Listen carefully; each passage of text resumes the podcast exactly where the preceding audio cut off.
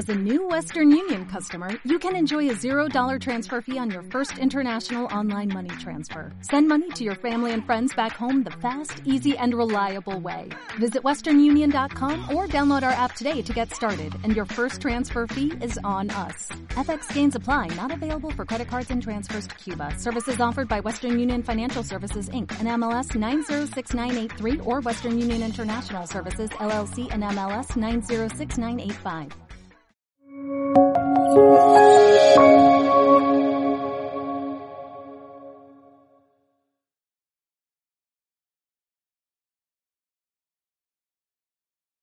Que la Fundación Rafael del Pino me siento como en mi casa y hoy es un día muy especial para todos los que llevamos más de un año trabajando en esta cátedra Ciencia y Sociedad y te agradezco a ti, a Amadeo antes que a ti, que también recuerdo cuando, empezábamos con el tema de Celera, por todo el cariño que siempre me habéis mostrado y por apoyarme también con esta nueva iniciativa. Como digo, eh, quiero compartir con todos vosotros eh, un momento muy especial, eh, que es la culminación, en realidad, de un sueño por pensar España desde la ciencia y desde la tecnología. La Cátedra Ciencia y Sociedad de la Fundación Rafael del Pino nace con el objetivo de pensar, analizar y construir una España mejor desde el conocimiento. Y para eso contamos con un equipo humano extraordinario y me gustaría empezar agradeciendo a todas las personas, cada uno de ellos y especialmente a Jordi Sánchez Navas, que es el coordinador de la cátedra, por el excelente trabajo que llevan realizando durante más de un año para que hoy podamos presentar este trabajo y especialmente el informe 10 tecnologías para impulsar España, en el que tanto nos han ayudado los expertos eh, que forman parte de la cátedra y que voy a comentar y escribir en un momento.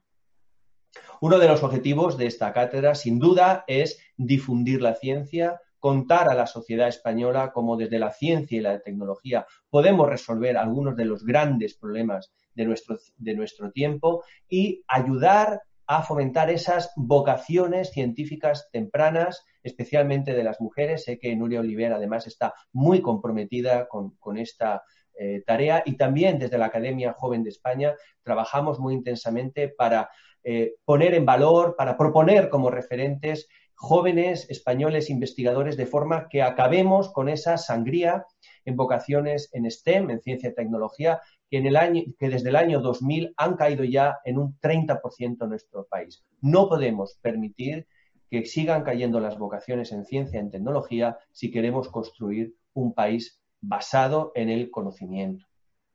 Desde la cátedra también realizamos eh, diferentes publicaciones en medios nacionales e internacionales sobre temas de interés, contando cómo la ciencia, cómo los avances tecnológicos pueden contribuir a resolver algunos de los problemas más grandes de nuestro tiempo. Este es un ejemplo concreto de hace muy pocos meses sobre cómo la ciencia pues, puede, de hecho está contribuyendo a identificar y a mitigar el cambio climático. Pero lo que hoy venimos a hacer sobre todo es presentar un informe, un informe que de nuevo nace con la idea de identificar cuáles son las tecnologías que tienen la mayor capacidad para mejorar la competitividad de la economía española, para aumentar la complejidad de nuestro sistema productivo, desde un análisis que hagan que disparemos como francotirador en este eh, sistema de I de nuestro país y no con un trabuco eh, sin definir una estrategia eh, concreta. Este informe, que ya se encuentra disponible para cualquier persona que lo quiera analizar, es un informe muy completo, un informe de más de 120 páginas de análisis que nace de una reflexión eh, de identificar cuáles son concretamente las tecnologías que tenemos a nuestro alcance en España, bien porque seamos un país líder, bien porque tengamos industrias clave o grandes empresas en estos sectores que nos permitan apalancar el talento y los recursos que tenemos para construir una economía más diversificada, más compleja, más competitiva. Como digo, este informe parte de un análisis exhaustivo, eh, es un análisis de condensar todo lo que hay disponible en la literatura científica y económica para eh, identificar estas tecnologías claves y aterrizarlas al caso español. Hay decenas de gráficas, de análisis y invito a todos los oyentes a que le dediquen el tiempo a, leerlo con atención y sin duda también a enviarnos sus sugerencias y sus comentarios. Nada de esto hubiera sido posible sin este comité de expertos realmente extraordinarios que son realmente los artífices junto con el equipo humano que nos ha ayudado a poner el informe en concreto en, negro sobre blanco. Y quería, pues aquí con sus nombres y citarlos, eh, Andrés Pedreño, que ha trabajado en todos los temas relativos a economía, Manuel de León, un matemático muy reconocido en España, Nuria Oliver, una eh, experta reconocida a nivel internacional en inteligencia artificial, Héctor Perea, con años de experiencia en el sector energético, María Blasco, una de las científicas más reconocidas en nuestro país, para que nos ayudara a identificar esos aspectos del área biomédica. Javier Ventura, que es un especialista y una persona que nos ha ayudado muchísimo para el tema del espacio, un, área donde España tiene grandísima potencial, y Pablo Artal, que nos ha hablado pues, sobre materiales, sobre óptica, sobre física, un área también que es muy importante, en donde España tiene muchas fortalezas. Esto me parece que es una forma muy adecuada de ver la complejidad del sistema productivo español. No sé si lo conocen, es del ADLA de Complejidad Económica que publica de forma regular el profesor Ricardo Hausmann, un buen conocido también de la Fundación, que analiza cuáles son los principales sectores productivos de un país y los pone en contexto del grado de complejidad, es decir, de la capacidad que tiene un país de producir productos que otro no puede. Sin duda, España tiene un, en España tiene un papel muy importante el turismo y los servicios. En las exportaciones destaca automóviles y componentes eh, automovilísticos y sin duda también el sector químico, tanto en el área de refino de petróleo, petróleo química y también en medicamentos y farmacéutica. El sector químico español es también uno de los más potentes del país, con un 13% de peso en el PIB industrial del país. Pero cuando lo analizamos con más detalle, cuando vemos este mapa tan detallado de la complejidad de la economía española y lo representamos en grado de complejidad, vemos que muchos de nuestros sectores, sectores clave, sectores que pueden verse amenazados, tienen un grado de complejidad relativamente bajo. Y esto no solamente nos pone en riesgo frente a otros eh, países, otras empresas que pueden competir ahora ya sin fronteras en sectores donde teníamos una ventaja eh, histórica, sino que además también hay un riesgo para el empleo, como puso de manifiesto el Foro Económico Mundial hace muy pocos años en el informe El futuro del empleo y destacaba que algunos países como España tenían riesgos de perder esos empleos más repetitivos en los que el grado de complejidad es menor. Por todo esto, lo que pretendemos en la cátedra y en este informe es identificar esas tecnologías que nos van a ayudar a pintar este mapa de verde, es decir, aumentar la complejidad, la competitividad de sectores claves para que España pueda seguir un país competitivo y podamos mantener la calidad de vida y el estado del bienestar que disfrutamos. El Foro Económico Mundial, como saben muy bien, publica todos los años este índice de competitividad global, donde nuestro país tiene una posición media en torno al 25 y el 30, depende de los años. Tenemos áreas en las que estamos muy bien valorados, en infraestructura, en sanidad, pero otros, especialmente los que se refieren a sistemas de innovación, ocupamos una posición mucho menor. Y esto, sin duda, es una amenaza. Como decía antes Vicente, llevo muchos años colaborando, más de 10 con el Foro Económico Mundial, y todos los años publicamos este informe 10 tecnologías emergentes en los que, de forma similar a lo que estamos haciendo en la cátedra, identificamos las tecnologías que tienen la mayor capacidad de transformar nuestras vidas. La diferencia de este informe que presento hoy es que es un análisis que parte desde el análisis del caso español y no tanto parte de cuáles son las tecnologías que pueden cambiar nuestra forma de vida o el empleo, sino aquellas que pueden mejorar la competitividad de la economía española. Y sin más dilación, estas son las tecnologías, las 10 tecnologías que un grupo de expertos que he presentado antes han eh, reconocido, han destacado para el año 2020. Lo que voy a hacer a continuación, pues no va a hacer justicia al, detalle, a la información que se recoge en el informe, pero sí que quiero pasar, aunque sea de puntillas, sobre cada una de ellas para ponerlas en contexto y facilitar el debate que vamos a tener luego con los expertos desde las tres áreas que son eh, más importantes. Este informe de 10 tecnologías para eh, impulsar España nace, por lo tanto, de una reflexión, desde una inquietud de querer construir un país que está más basado en el conocimiento, en el esfuerzo, en el talento y también desde una frustración que ve cómo año tras año insistimos en un mensaje que no termina de calar en la administración y en las principales empresas de nuestro país. Entendemos que destacando, que analizando estas tecnologías que tienen mayor capacidad para mejorar nuestra competitividad, podemos contribuir a eh, iniciar un debate y ojalá unas acciones que mejoren la competitividad de nuestro país. La primera de estas eh, tecnologías, sin duda, es inteligencia artificial. Como digo, tenemos la suerte de contar con Nuria Oliver en nuestro panel y en el debate que vamos a tener más más, eh, más adelante, porque esta es una de estas tecnologías que lo están transformando todo. ¿eh? Ya en el año 2009, hace más de una década, la mayoría de los sectores estaban incorporando inteligencia artificial a eh, desarrollo de producto, al marketing, a la fabricación, y esta tendencia no ha hecho sino que aumentar en los últimos años. España tiene, sin duda, eh, y como digo, Nurio Oliver es un excelente ejemplo de ello, una enorme fortaleza porque tenemos algunos de los mejores expertos de todo el mundo y cuando vemos, por ejemplo, el número de artículos científicos publicados en el área de inteligencia artificial, España ocupa un país muy digno, un país que corresponde al tamaño de nuestra economía y de nuestro país. Pero, sin embargo, y como vamos a ver a lo largo del informe, en realidad es conocido, este potencial, digamos, académico de conocimiento no se ve traducido el número de patentes y especialmente de empresas que estén liderando la capitalización de todo este conocimiento. España eh, es uno de los países que tienen una estrategia nacional específica para eh, inteligencia artificial, por lo menos se ha trabajado en ellos. Yo sé que Nuria Oliver y Andrés Pedreño trabajaron en, un libro blanco que finalmente no se aprobó y que luego ha habido pues, otros intentos. Pero, de nuevo, eh, la idea es que los países que tienen una estrategia propia son aquellos que tienen capacidad de responder de forma más eficaz.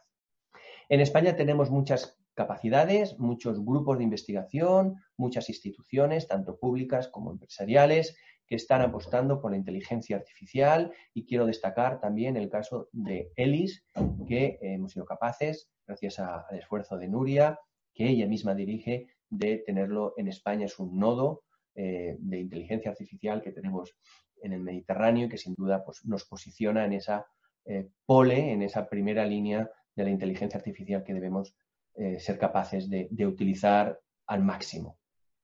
La edición genética es otro ejemplo que está perfectamente imbricado en la historia de España, porque probablemente el mayor descubrimiento científico de este siglo se ha producido en España, concretamente en Alicante, por el profesor Francis Mojica, compañero en la Universidad de Alicante.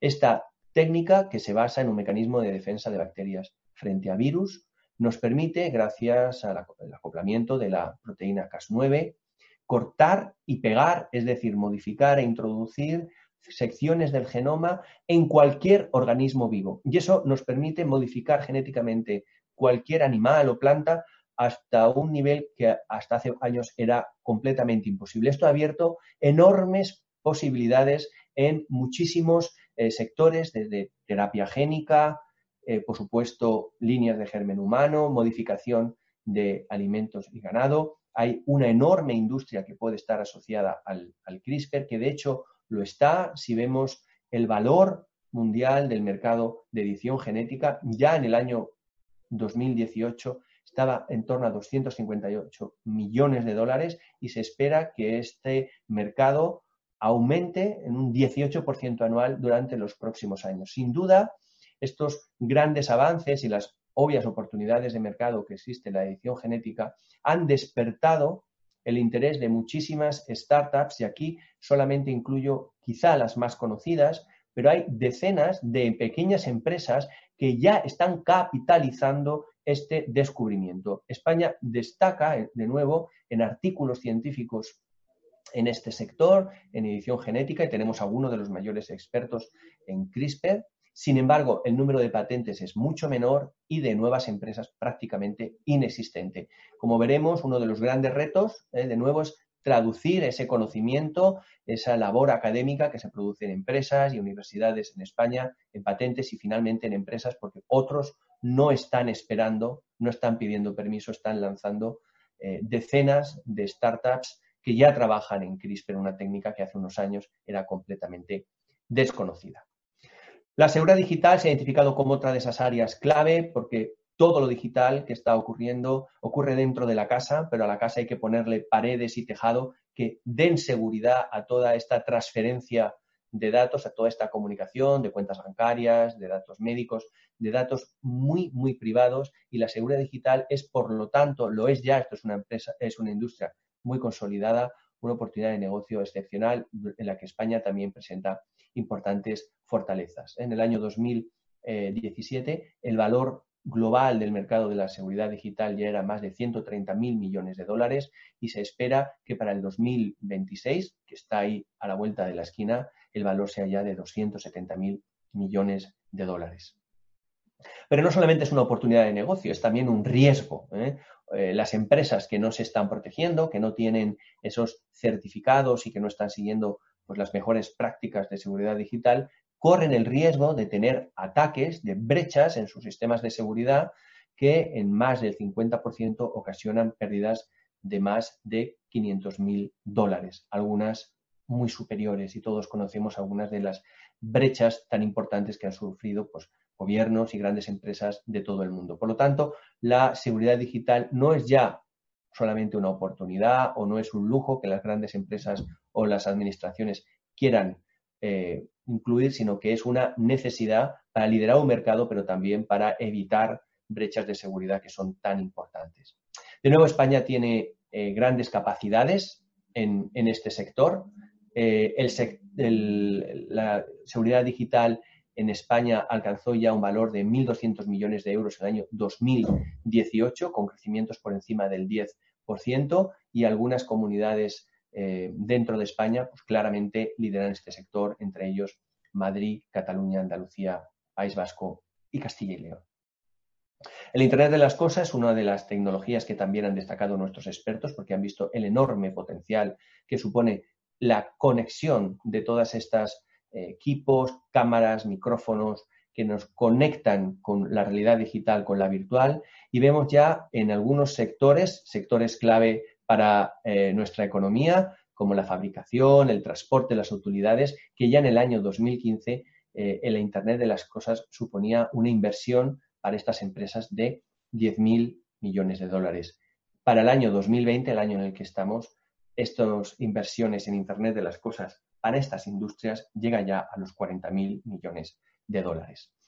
La adopción de la inteligencia artificial está siendo claramente exponencial, tanto en productos y servicios ofrecidos como operaciones internas de empresas y administraciones. Vemos que Europa, marcada aquí en morado en el año 2013-2017, tenía una posición claramente de liderazgo, pero un tema de preocupación que estamos observando es que esa posición de liderazgo la podemos perder ya en este año, superándonos claramente la zona Asia-Pacífico con un crecimiento mucho más decidido, no solamente en operaciones internas, sino también en los productos y servicios de Internet de las Cosas que ya están ofreciendo. España es un país de nuevo líder, en este caso también con patentes. Es bastante destacable que España en el año 2019, el año pasado, eh, tuviera más de 2.700 patentes en este sector, un sector emergente que está en línea con el tamaño eh, de nuestra economía y que por lo tanto hemos identificado el Internet de las Cosas como una de esas áreas prioritarias en la que nuestro país tiene una clara fortaleza. Sin duda, para todos los que trabajamos en el sector de la química, de los materiales, los materiales fotoactivos avanzados, aquellos que van más allá del silicio, suponen una mejora clarísima en la eficiencia de las celdas fotovoltaicas. Hemos querido mostrar en esta imagen diferentes alternativas al silicio convencional, que sin duda ya está en plena madurez, como los eh, tandems eh, de silicio con material híbrido y también a los emisores pasivos de celda trasera, que es una tecnología que prácticamente ha llegado también a su madurez. Sin embargo, los últimos avances, los más prometedores, aquellos que tienen eficiencias muy altas, cercanas ya a la máxima teórica, se encuentran las perusquitas, un tipo de óxidos mixtos eh, muy importantes, que están mostrando unos resultados importantísimos, y también a los eh, de cobre indio italio y al teleluro de cadmio, que es una tecnología también prácticamente comercial, pero que presenta eh, problemas de toxicidad eh, por el uso de un metal pesado. Esta gráfica, eh, si alguno tiene poca, poca, esperanza en la tecnología, creo que esta es la, la gráfica que nos da fe y esperanza a todos los que trabajamos en química y en materiales, porque realmente es espectacular. La reducción del precio del kilovatio hora durante la última década ha sido espectacular. Por ejemplo, en países como China, Francia, India, Italia y por supuesto España, el precio del kilovatio hora eh, ha caído en torno a un 80%. Un 80% es una caída del precio que es difícil, difícil de conseguir. Y ha sido posible precisamente porque ahora utilizamos materiales avanzados que son mucho más eficaces la conversión de fotón a electrón y por lo tanto permiten producir el mismo número de kilovatios a un coste mucho, mucho más reducido. Por estos avances tan significativos en la eficiencia, eh, existe una enorme esperanza en las energías renovables, tanto la solar fotovoltaica, marcada aquí en amarillo, como la eólica, porque el precio del kilovatio hora ya es plenamente competitivo con otras fuentes capaces de generar corriente eléctrica y también capacidad de potencia instalada y pensamos que con decisión, porque no solamente es importante tener la tecnología y el material, sino también la inversión y la decisión política, las energías renovables pueden formar un porcentaje importante de nuestro mix energético en las próximas décadas. Europa partía de una posición de liderazgo en el año 2018, muy superior a la de Estados Unidos en cuanto a capacidad instalada de energía solar fotovoltaica, eh, solamente superada por, por, Asia. China ha hecho una apuesta muy importante en los últimos años en instalación de, fotovoltaica, como la ha hecho prácticamente en todas las fuentes de energía. Eh, pero lo que vemos es que esa posición de liderazgo la podemos perder, eh, claramente con respecto a Estados Unidos ya en esta década que hemos comenzado y sin duda frente a China, que va a conseguir eh, capacidades instaladas muy superiores a las que tenemos en Europa. Sin duda, si queremos apostar por la energía renovable, la energía distribuida tiene que ser parte del diseño de nuestro sistema eléctrico. De manera que haya estaciones menores, de menor tamaño, que nos permitan generar y distribuir corriente eléctrica mucho más cercana al consumo, al uso final. Eso nos va a permitir reducir la demanda durante las horas eh, soleadas porque vamos a poder disponer de granjas solares cercanas al uso. Nos va a permitir también almacenar, en esto comentaremos más eh, adelante, almacenar esa corriente eléctrica que se genera quizá en momentos que no haya máxima demanda, pero al almacenar la corriente en la red podemos aplanar los picos de oferta-demanda que son tan importantes a lo largo del día, mejorar nuestra eficiencia energética porque disminuimos las pérdidas por transporte, las pérdidas ómicas de distribución de corriente eléctrica y responder mucho mejor a la demanda. Por todo ello, eh, es eh, muy probable que en los próximos años continúe la tendencia que ya hemos visto de un aumento muy importante en la capacidad de eh, instalación de fotovoltaica distribuida, es decir, de pequeñas granjas cercanas al usuario que nos permitan responder mucho mejor a la demanda variable. Otro sector quizá no tan conocido, pero sin duda fundamental, y yo quiero agradecer a Javier por, porque nos ha traído aquí esta perspectiva de, la oportunidad de la industria espacial para España, en la que también tenemos una posición eh, de, gran capacidad, eh, es los datos de satélite para tomas de decisiones. La economía espacial global ya supone más de 350.000 millones de dólares Y esta eh, industria es la que está detrás de la televisión, de la geolocalización, de fabricación satelital y sin duda de un gran eh, uso eh, por los gobiernos y agencias de investigación y desarrollo de todo el mundo, fundamentalmente Estados Unidos, Europa y China. Ya más de 80 países de todo el mundo, entre ellos España, cuenta con satélites propios que eh, han sido lanzados de forma independiente o por un tercero. Y aquí quiero destacar que en el año 2018 eh, España lanzó el satélite Paz, que supuso eh, un conglomerado de 15 empresas y tres universidades, un satélite que está funcionando, como digo, hace ya dos años. El sector de la economía espacial en España engloba más de 3.500 profesionales y 40 empresas. Un área en la que también tenemos a uno de los mejores expertos del mundo y que es clave para un país que cada vez está más envejecido es el de las nuevas tecnologías para combatir el envejecimiento. En el que quiero destacar, sin duda, el liderazgo de María Blasco, miembro de nuestro comité de expertos. Cuando empezamos a envejecer, se producen cambios importantes en nuestro organismo y cada uno de ellos suponen también una oportunidad para mejorar la respuesta hacia, por ejemplo, el acortamiento de los telómeros, que es el área en la que trabaja María Blasco.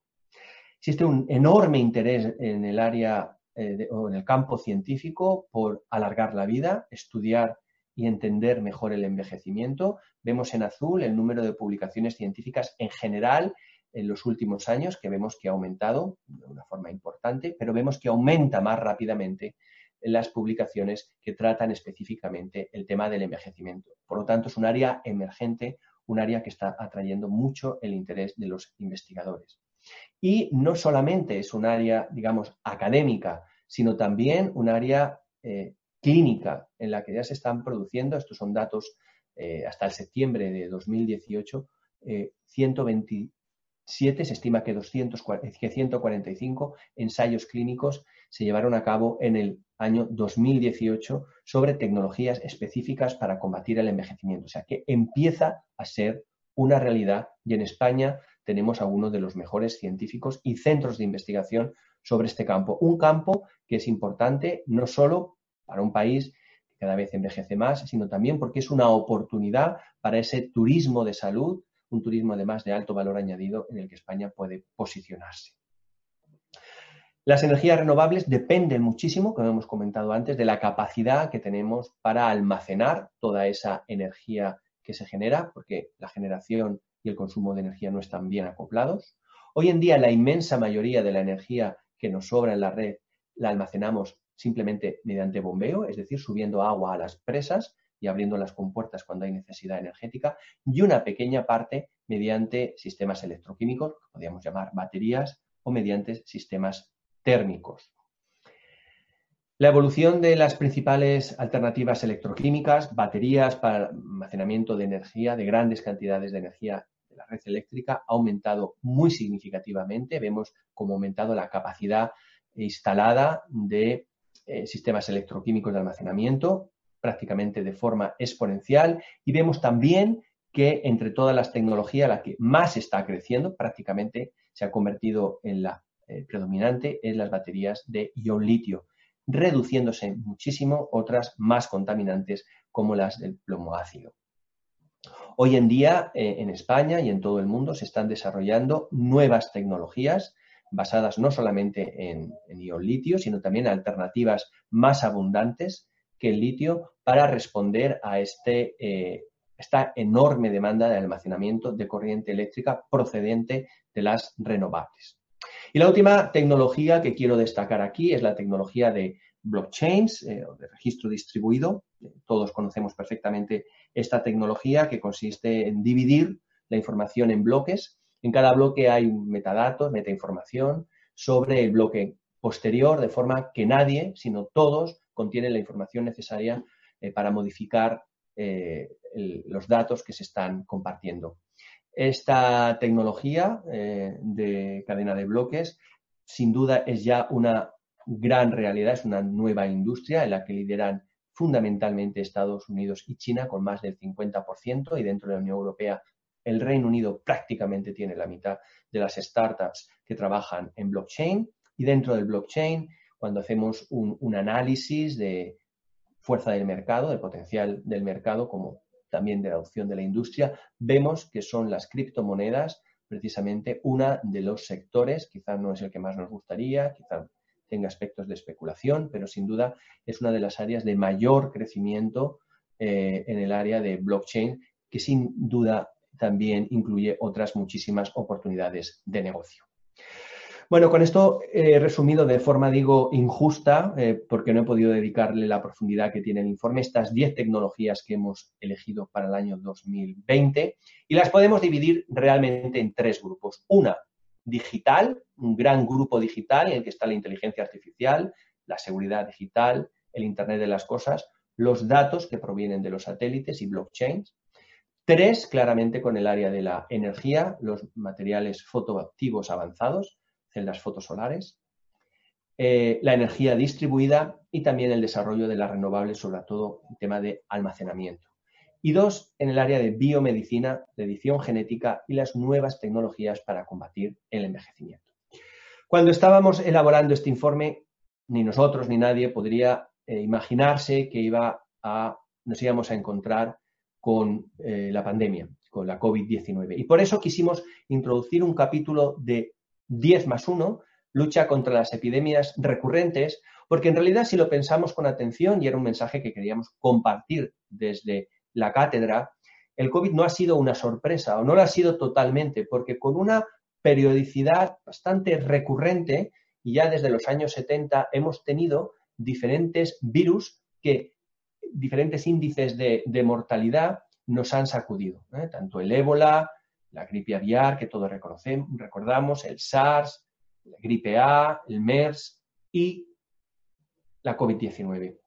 Lo que ha ocurrido en esta ocasión es que tanto la velocidad con la que se contagia el virus, el SARS-CoV-2, como la tasa de mortalidad son bastante elevadas y han tenido un impacto sobre nuestras vidas y sobre nuestra economía fundamental.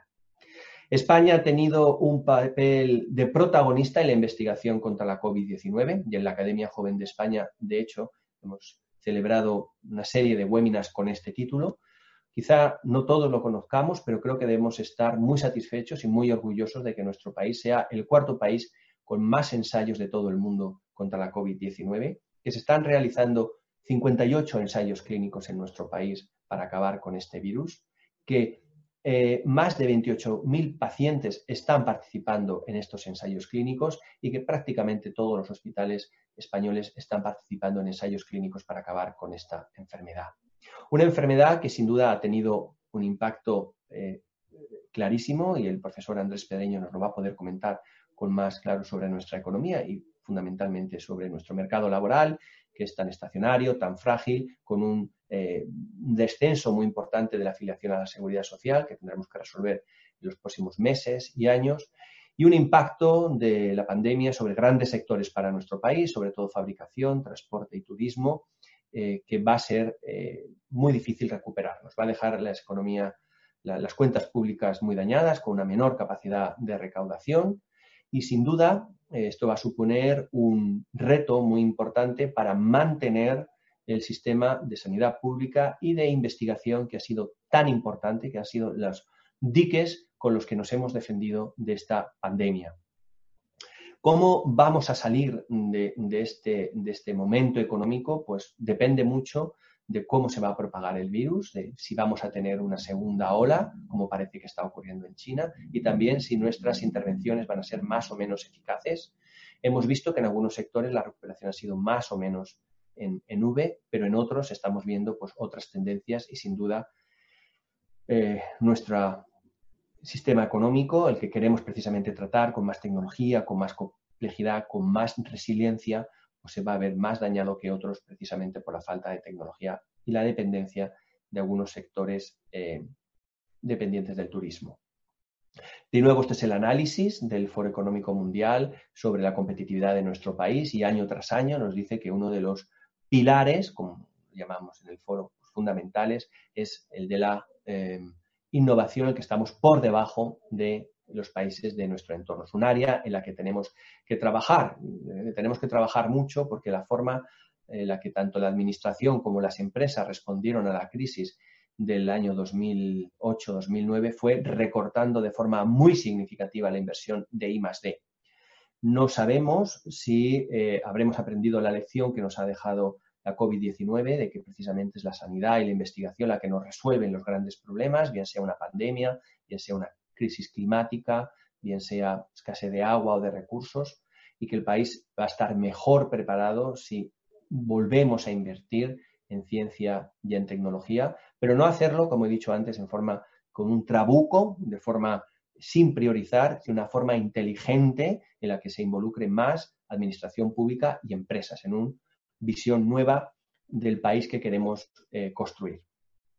Eh, permitidme que termine con una reflexión general. Eh, durante muchos años se nos ha repetido que, España está condenada a, a repetir su historia porque la desconoce. Y en mi opinión, nuestro problema como país no es tanto que desconozcamos nuestra historia, sino que no hemos imaginado nuestro futuro.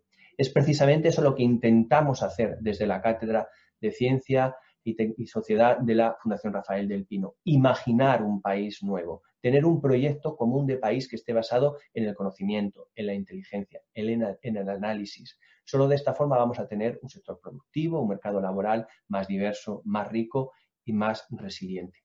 Con todo esto, quiero de nuevo agradecer a la Fundación Rafael del Pino por el apoyo, por creer en mí y en esta cátedra y a los expertos por darnos su inteligencia y su buen hacer que nos ha permitido pues, realizar este informe.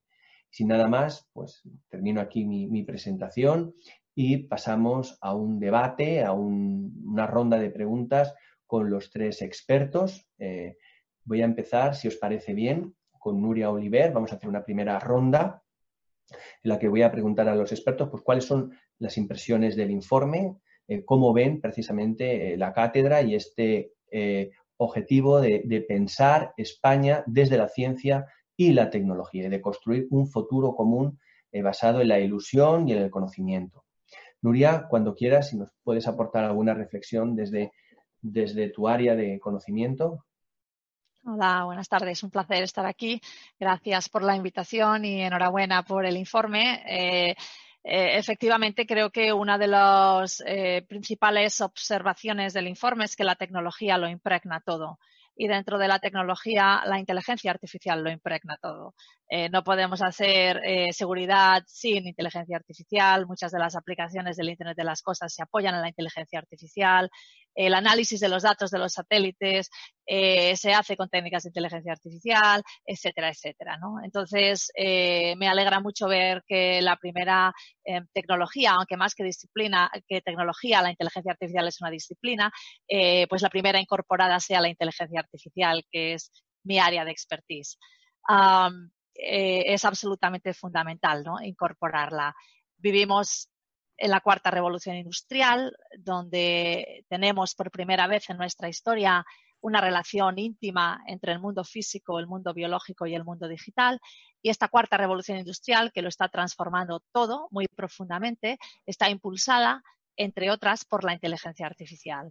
Eh, es absolutamente de vital importancia que eh, tanto Europa como España eh, reforcemos nuestra excelencia científica, nuestra innovación y nuestra eh, implantación y uso de la inteligencia artificial en el tejido productivo y en nuestras empresas.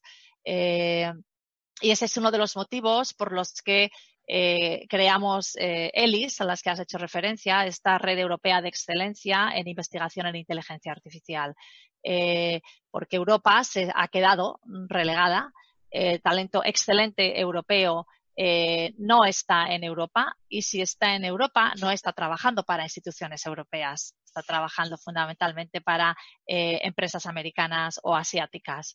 Eh, tenemos que reconocer que el valor estratégico de la inteligencia artificial es tan grande que no podemos permitirnos esta fuga de talento y esta pérdida ¿no? del talento.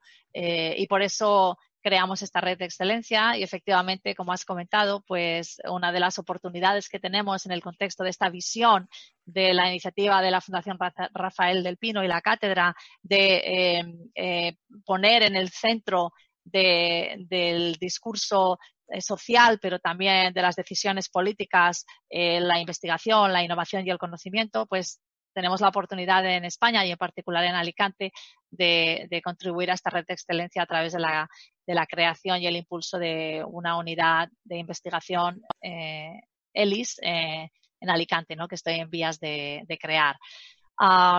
no me quiero extender más. Creo que la selección de las 10 tecnologías o 10 disciplinas eh, más, obviamente, el coronavirus es muy relevante y acertada.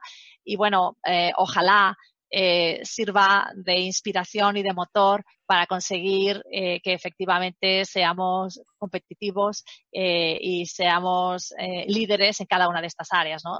sin duda, la contribución tanto no solamente a nivel económico, sino también a nivel social sería inmensa. Muchísimas gracias, Nuria. La verdad que coincidimos completamente en, el análisis de la oportunidad que supone, ¿verdad? Héctor, si, te parece bien, otro de los grandes ejes del informe es el tema de la energía, de la transición energética, de la que sabes tanto y de la que tanto has trabajado.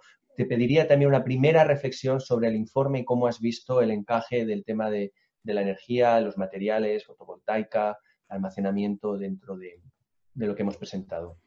Estupendo. Pues eh, buenas tardes, lo primero, y, felicitarte, Javier, y a la Fundación Rafael del Pino por esta iniciativa, ¿no? que contribuye, yo creo, a poner un acento tan necesario sobre la tecnología como medio para el desarrollo del futuro de nuestro país.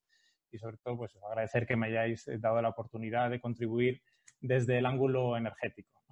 Eh, como reflexión, yo creo, desde que me comentaste, Javier, por primera vez, eh, me explicaste el enfoque, me pareció pues un una iniciativa de extrema necesidad. ¿no? Lo has apuntado tú al inicio, eh, tenemos una economía, la española, que sigue asentada sobre una estructura productiva muy poco diversificada, eh, con una sobreexposición al sector de servicios y vemos pues eh, como otros sectores de valor añadido como la industria pues cada vez son más menguantes. ¿no? Por tanto, tenemos una necesidad muy acuciante. ¿no? Hemos mencionado la crisis del COVID, si cabe lo que ha hecho es pues, resaltar aún más esta necesidad ¿no? y nos ha expuesto cómo de vulnerables somos eh, por esta estructura productiva que tenemos a, pues, a, unos vaivenes y a crisis como las que plantea ahora mismo el COVID. ¿no? Por tanto, eh, al informe yo creo que llega en un momento muy oportuno. ¿no? Y quería compartir también una reflexión que me ha venido a la mente esta mañana cuando leía los titulares de prensa esta mañana. Y uno de ellos, no sé si lo habéis captado, pero el país abría la edición digital esta mañana con un titular que os voy a, citar textualmente, ¿no? que es España prevé invertir 150.000 millones contra la crisis en dos años.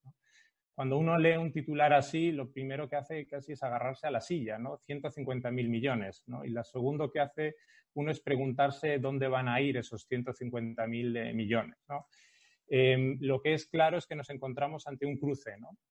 Un cruce de caminos en el que las decisiones que tomemos hoy pues pueden tener eh, mucho impacto sobre el futuro, ¿no? Plantearnos un futuro esperanzador o bien perpetuar eh, pues, eh, este letargo en competitividad que venimos, que venimos sufriendo. Por lo tanto, yo creo que es el momento de hacer apuestas decisivas por el futuro a largo plazo y en ese sentido yo creo que el enfoque de este informe precisamente es a resaltar la relevancia de la tecnología llega en el momento más oportuno.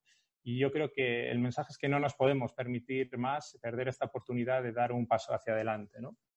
Eh, tendremos ocasión de hablar de energía igual un poco más tarde igual por cerrar y no acaparar más tiempo, simplemente animarte, Javier, y a la Fundación a darle continuidad a esta iniciativa que yo creo que es, muy valiosa y que ojalá en los próximos años pues sigamos eh, planteando más tecnologías para poder eh, pues contribuir a la transformación tan necesaria de, nuestro país. Ah, muchísimas gracias, Héctor. Desde luego ese titular va un poco en la idea esta de Trabuco que decía antes y, y tu comentario, la idea de ir de francotirador, ver cómo con inversiones quizá más reducidas, pero más inteligentes, podríamos tener un efecto mayor. Bien, voy, a dar paso ahora también a un, buen amigo, Andrés Pedreño, que he aprendido tanto y que lleva tantos años también pensando el papel de, la ciencia y la tecnología en la competitividad de, la, eh, de la economía española. Andrés, desde el punto de vista de la economía, ¿qué nos podrías comentar? ¿Cómo has visto el informe y la presentación de la cátedra? Buenas tardes. Eh, me uno antes que nada las felicitaciones porque realmente es de, mucho valor, eh, de mucha utilidad este, este informe que creo que puede generar una cultura en la empresa para identificar lo que son las grandes oportunidades para hacer sectores más competitivos eh, y empresas más competitivas. Es un ejercicio que acertadamente viene haciendo el Foro Económico Mundial, que los norteamericanos eh, casi a final de año eh, inundan todos los periódicos de lo que van a ser las 10 o 12 tecnologías más disruptivas, donde ahí están las auténticas ventajas comparativas, donde las empresas tienen que posicionarse y tienen que ser pioneras a la hora de, identificar esas, esas oportunidades. Por lo tanto, crear esta cultura en España, en la vieja Europa, eh, llena de sectores tradicionales, eh, pues es eh, realmente estratégico. Animo a que puntualmente se vaya creando este tipo de informes por la Fundación, por la cátedra y, y, especialmente luego que se divulgan y tengan el eco debido en la empresa. Y lo necesitamos porque efectivamente primero, Europa va perdiendo posiciones frente a China y Estados Unidos. Recientemente, el profesor Luis Moreno y yo hemos hecho un estudio eh, pues bastante exhaustivo de los últimos 20 años y ya se manifiesta esa debilidad en, ciencia, en tecnología y especialmente en la aplicación, en las ventajas comparativas que los sectores productivos tradicionales de Europa eh, pueden eh, plasmar en la práctica ante los avances tecnológicos. Ya es un tópico decir Europa tiene eh, grandes regulaciones, grandes leyes, pero los gigantes tecnológicos cada vez están más en Asia y en Estados Unidos. Eh, hay otros indicadores que tampoco son muy, eh, muy positivos. por ejemplo, pues tenemos una de las tasas de envejecimiento más elevadas y hay países como los del sur de Europa que tienen tasas de desempleo juveniles realmente inaceptables. Con la crisis, además, España tiene la triste noticia de ser ya el país con una tasa de desempleo juvenil más alta de toda Europa.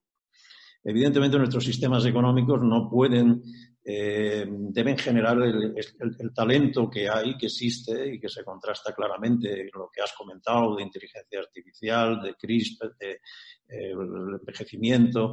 Eh, ahí hay que aprovechar precisamente ese talento de tal forma que fluya desde la investigación básica y aplicada se genere valor y competitividad en el mundo de la empresa.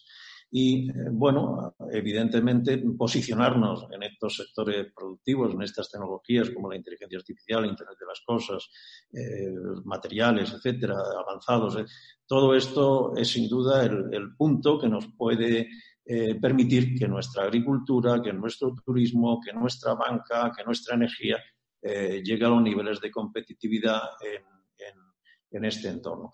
La crisis viene a acentuar, realmente el COVID viene a poner eh, de manifiesto las debilidades de Europa frente a Asia y, Estados Unidos.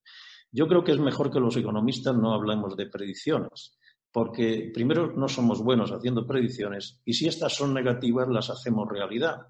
Keynes hablaba del animal spirit, es decir, aquello que en definitiva es impredecible, eh, en términos de las expectativas de inversión o de consumo. Es decir, si decimos que van a bajar las casas, la gente esperará que bajen muchísimo, con lo cual harán realidad que el mercado de la vivienda se deprima. Y los eh, inversores, evidentemente, ralentizarán sus planes de inversión a esperar de que cuando ya la, inversión se materialice, la economía vuelva a resurgir. Por lo tanto, eh, hay que llevar muchísimo, muchísima prudencia. Nunca antes se había apagado una economía eh, la hemos apagado literalmente, y encenderla no funciona como funciona un enchufe eléctrico.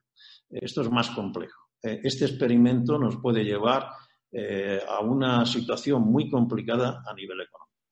Pero hay que verlo también a nivel positivo, es decir, la vieja España, la vieja Europa deberían ver en esta oportunidad de solucionar su atraso y de resolver problemas que tienen, son estructurales. No somos capaces de crear las condiciones idóneas para un ecosistema tecnológico, digital, de ciencia y tecnología que se transfiera al sector privado en términos de competitividad, en términos de fuerza eh, de nuestras empresas. Entonces, hay, yo creo que, mm, por eso digo, insisto, en que crear esta cultura de identificar lo que los economistas denominamos las tecnologías de utilidad general, aquellas que tienen un impacto muy relevante, como es la inteligencia artificial, donde hay previsiones de que países que no hagan un uso intensivo de este input, eh, pues pueden verse, eh, pueden ver eh, su crecimiento económico reducido a la mitad, su crecimiento económico potencial. Y luego en la cultura de país, la vieja Europa adopta una postura defensiva, y es cual España no es una excepción. Es decir, hablamos de transformación digital. En definitiva, cuando hablamos de transformación digital, le decimos a la banca o al turismo, es que si no te transformas digitalmente, nuestros hoteles no se transforman digitalmente, pues eh, hay una herramienta que se llama Airbnb o una fintech que establece una alta disrupción y la resta con mucha competitividad y viabilidad a lo que es el sistema eh, tradicional. Y es que es verdad, realmente eh, la transformación es absolutamente imprescindible, pero hay que tomar el liderazgo de la disrupción. Es decir, tenemos que ser un país disruptivo. Y eso pues, significa tener una educación disruptiva, tener unos emprendedores disruptivos, tener un, sistema de ciencia y tecnología que se traduzca, que interactúe con el sector privado y que, por lo tanto, transfiera tecnología real, tecnología que, eh, inserte competitividad real al sistema económico. Por lo tanto, bueno, no quiero extenderme tampoco yo mucho. Yo creo que este, este informe es muy oportuno, muy útil para crear esta cultura en los gobiernos, en las empresas, de que el liderazgo se logra identificando eh, las oportunidades y las tecnologías aquellas que brindan efectivamente estas oportunidades. muchísimas gracias, Andrés. De luego es el mensaje eh, que, permea a través de todo el informe. Yo quería dar ahora la, voz de nuevo a Nuria, a Nuria Oliver en este caso, para que nos comente ella desde su experiencia y liderazgo en inteligencia artificial, cómo ve este sector contribuyendo a la competitividad de la economía española. ¿Cuáles son los casos concretos que, Nuria, tú nos puedes comentar para ver eh, precisamente lo que comentaba Andrés, eh, cómo apalancarnos eh, con estas nuevas tecnologías? Y creo también, Nuria, que tú lo has comentado muy bien al principio, no solamente en España, sino en Europa, porque al final somos un mercado común, estamos completamente ligados a la economía europea y sé que tú también estás trabajando a nivel europeo a través de ELIS, si nos pudieras dar algunas pistas de hacia dónde va el sector, pues te lo agradeceríamos mucho. Gracias. Eh, bueno, como he explicado al principio, la, inteligencia artificial lo impregna todo. Es una disciplina transversal y por eso está en el corazón de la cuarta revolución industrial y por eso hay autores que la equiparan al papel que jugó la electricidad en la segunda revolución industrial por esta transversalidad que tiene. Es decir, podemos enriquecer cualquier sector de la economía con la inteligencia artificial. Podemos generar nuevas oportunidades en cualquier sector gracias a la inteligencia artificial. Casi la pregunta es qué sector no se beneficiaría de la inteligencia artificial, si es que de hecho hay alguno que no se beneficiaría, ¿no? Eh, eh, con lo cual eh, es un pilar fundamental en un nuevo sistema social y en un nuevo sistema productivo. Identificando la brecha que existe entre ese potencial y donde estamos, que por ejemplo lo habéis incluido en el informe, las estimaciones del impacto en el, en el Producto Interior Bruto entre eh, países mm, que, pudiesen aprovechar ¿no? esta inteligencia artificial o no, y casi podrías doblar el Producto Interior Bruto, eh, el crecimiento del Producto Interior Bruto en, diferentes países, incluyendo España, eh, lo que tenemos que hacer es identificar cuáles son las prioridades que, y, las, y las acciones a llevar a cabo que nos permitan efectivamente aprovechar esta gran oportunidad que tenemos, ¿no? Eh, y por eso es tan importante desarrollar una estrategia de inteligencia artificial que eh, sea ambiciosa, pero al mismo tiempo accionable.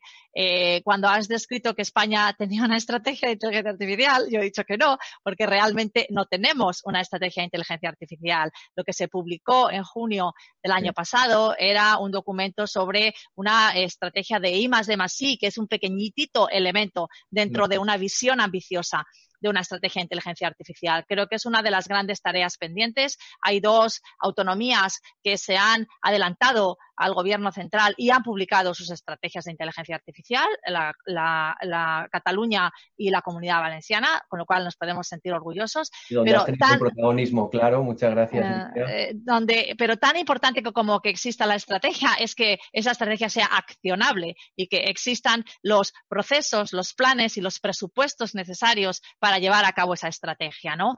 Eh, ya para terminar, quería destacar las cinco dimensiones que creo que son fundamentales a incorporar en cualquier estrategia. Tenemos la dimensión tecnológica, que es de la que hemos hablado, donde entraría también la inversión en, innovación, en investigación y en despliegue ¿no? tecnológico de la inteligencia artificial, en todos los sectores, como he dicho.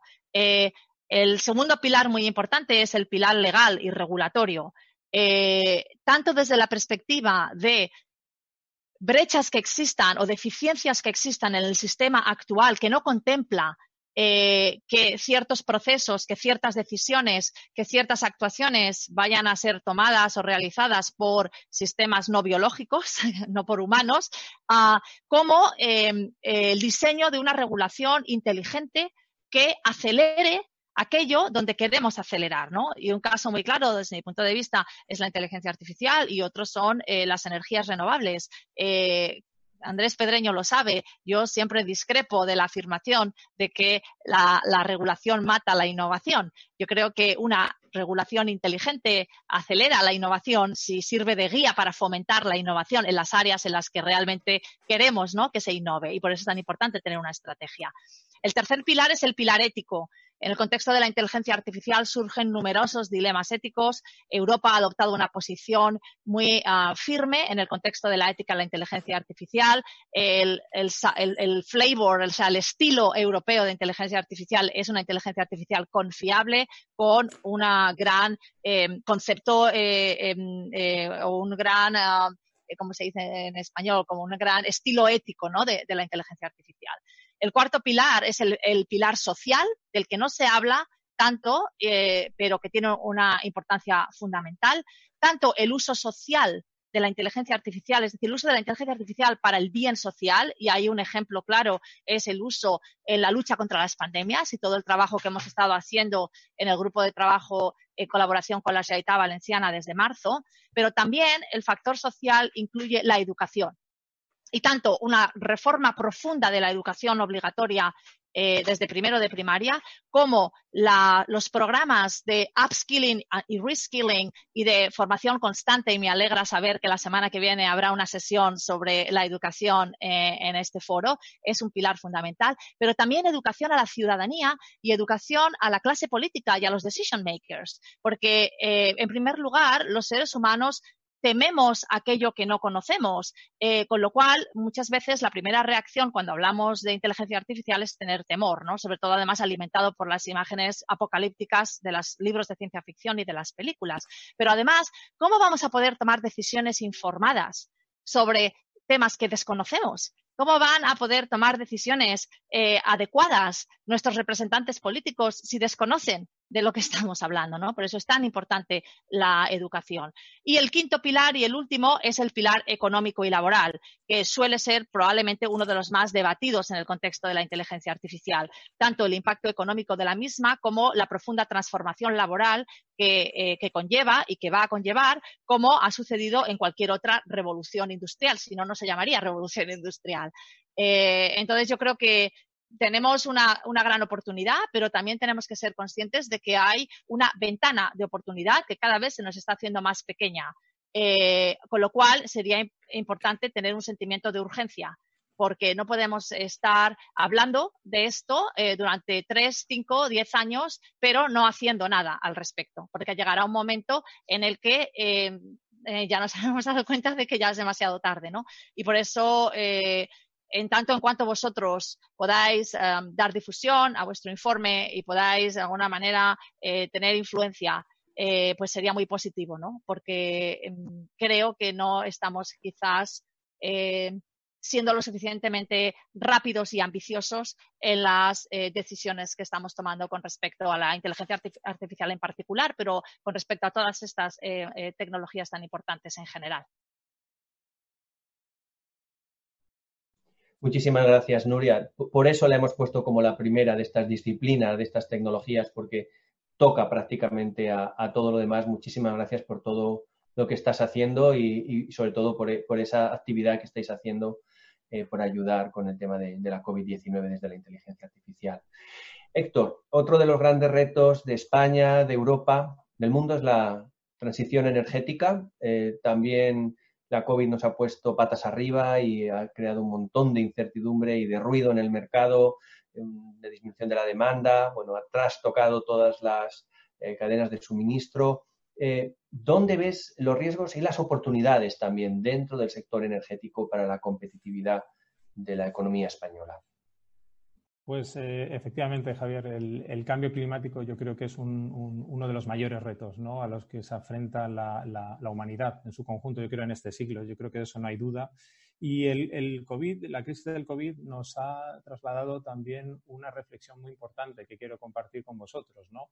Em, Andrés lo comentaba en su intervención. Esto ha sido un experimento pues, eh, no deseado, imprevisto, en el que hemos parado de repente el, mundo. ¿no? Lo hemos parado.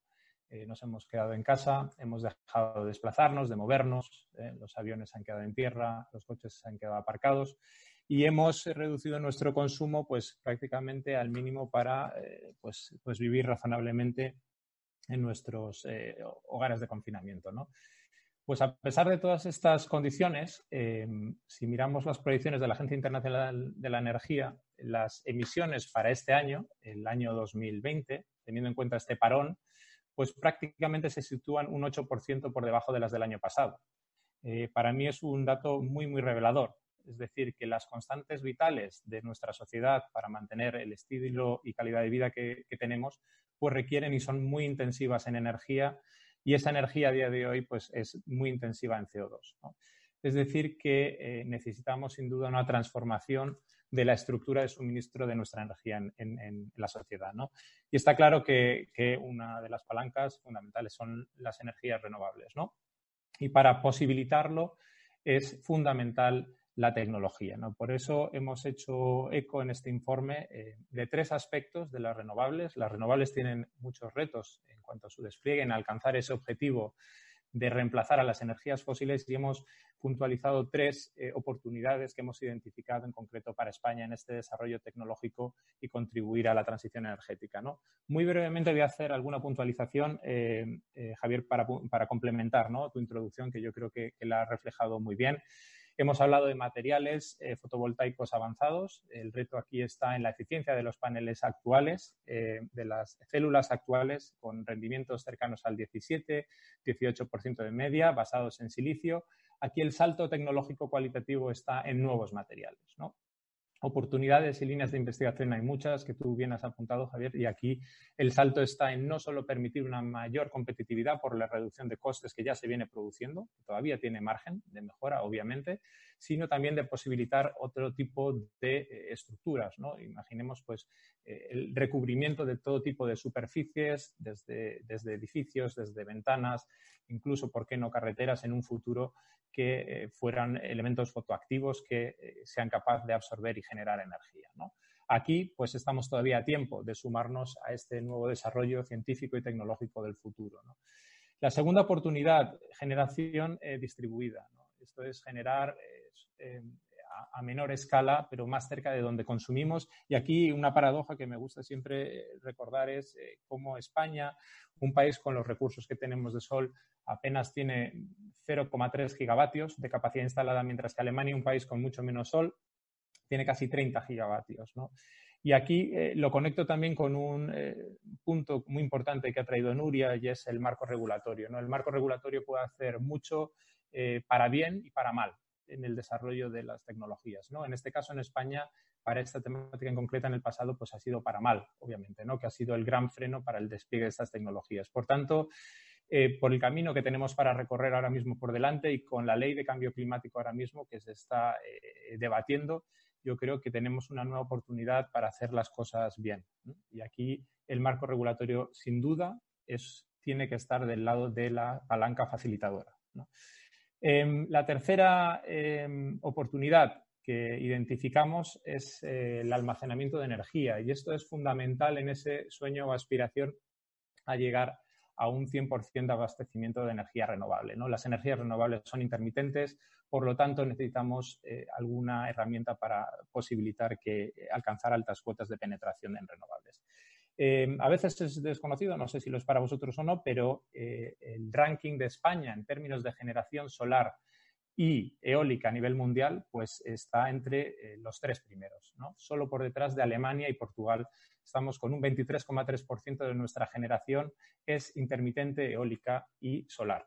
Y con Portugal estamos prácticamente igualados. Es decir, estamos en el frente a nivel mundial en términos de penetración de estas energías. ¿Qué nos posibilita eso? Pues antes que nadie enfrentarnos a los retos que supone el aumentar la cuota de las energías renovables intermitentes en el sistema y en el mix eléctrico. Por lo tanto, el estar a la cabeza nos permite entender antes que nadie los retos y también buscar esas soluciones. O sea que yo creo que aquí España también puede jugar un papel fundamental.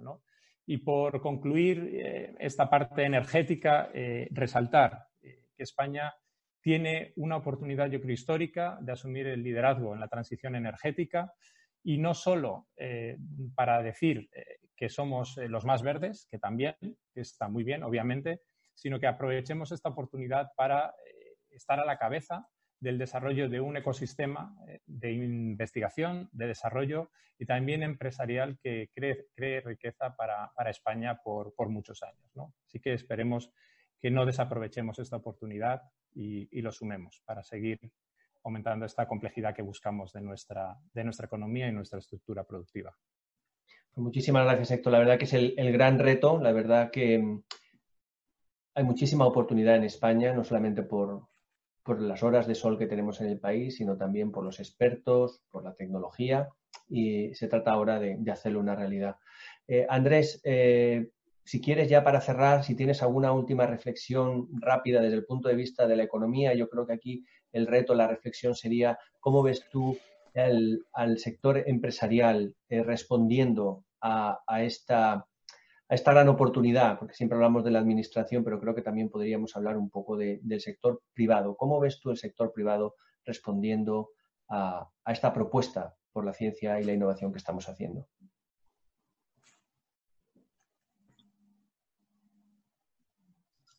Muy importante esta, esta pregunta. Necesitamos un sector privado fuerte. Lo que realmente nuestra ciencia y tecnología, en términos generales, es, y de partida, eh, sobre todo en Europa, es muy equiparable a las del resto del mundo. Pero, sin embargo, lo que eh, caracteriza a Estados Unidos es un sector privado muy potente que es capaz de explotar la transferencia de tecnología que se produce en investigación eh, básica y aplicada. Y bueno, yo creo que podría hacer una reflexión porque la he padecido en, en carne propia. Hay, hay, muy pocos eh, académicos que a los 67 años, después de haber hecho la carrera académica, se conviertan en emprendedores. Yo soy un emprendedor. Ahora mismo mi título, soy un profesor jubilado eh, y un emprendedor. Y las empresas se enfrentan en Europa y en España, en particular, a un, una carrera de obstáculos enorme. Es decir, hay unas desventajas comparativas eh, que son muy relevantes a la hora de plasmar eh, lo que es nuestra competitividad con otras empresas que están en otras partes del mundo. Hay una cuestión que es clave, la escalabilidad. Nosotros, eh, fundar una empresa, pues evidentemente la fundamos, hasta cierto punto la podemos hacer caminar, pero cuando empieza a tomar tamaño tenemos unas limitaciones en relaciones con otras empresas que están creciendo en Japón, en China o en Estados Unidos o en eh, Israel. Y esto se debe en gran medida, y esto aquí discuto cariñosamente con, eh, con, Nuria, sobre el tema, en, digo todo, hay muchos temas educacionales, etcétera, etcétera, con el tema de la regulación. Evidentemente yo, yo soy partidario de una regulación inteligente, de una regulación eficiente pero no una, eh, un proteccionismo, la regulación como mecanismo de protección encubierta, la regulación como, ineficaz que genera burocracia, genera eh, flexibilidad y adaptabilidad a cambios que deben ser muy rápidos y nos convertimos en, las startups, las convertimos al, final en, pequeños elefantes. Y bueno, no me extiendo más, pero el tema da para mucho y encantado de polemizar con estos temas con Nuria, porque ella siempre me lleva ventaja, por supuesto. Bueno, pues yo lo que a mí lo que me queda es daros las gracias a todos vosotros. La verdad que uno disfruta muchísimo con este con este tipo de conversaciones. Creo que lo queremos hacer en, en la cátedra, tener conversaciones inteligentes sobre el futuro de España, esa apuesta por la tecnología, pero también por una regulación eficaz, inteligente, una administración dispuesta, no distraernos con los pequeños debates del día, sino tener ese, ese sueño. Comentaba yo al final de la ponencia, ¿verdad? Lo que nos falta en España es eh, pensar un futuro, comprometernos en un proyecto común que sea ilusionante, y es algo a lo que queremos contribuir eh, desde la cátedra. A mí solamente me queda daros las gracias, Nuria, Héctor, Andrés, a todos los expertos que forman parte del informe, al equipo humano que lo ha hecho posible y sin duda a la Fundación Rafael del Pino, a Vicente, su director, por el cariño que siempre me han mostrado y por apoyar esta iniciativa que creo que es tan importante y que, y que nace aquí hoy con esta presentación. Muchísimas gracias, Vicente.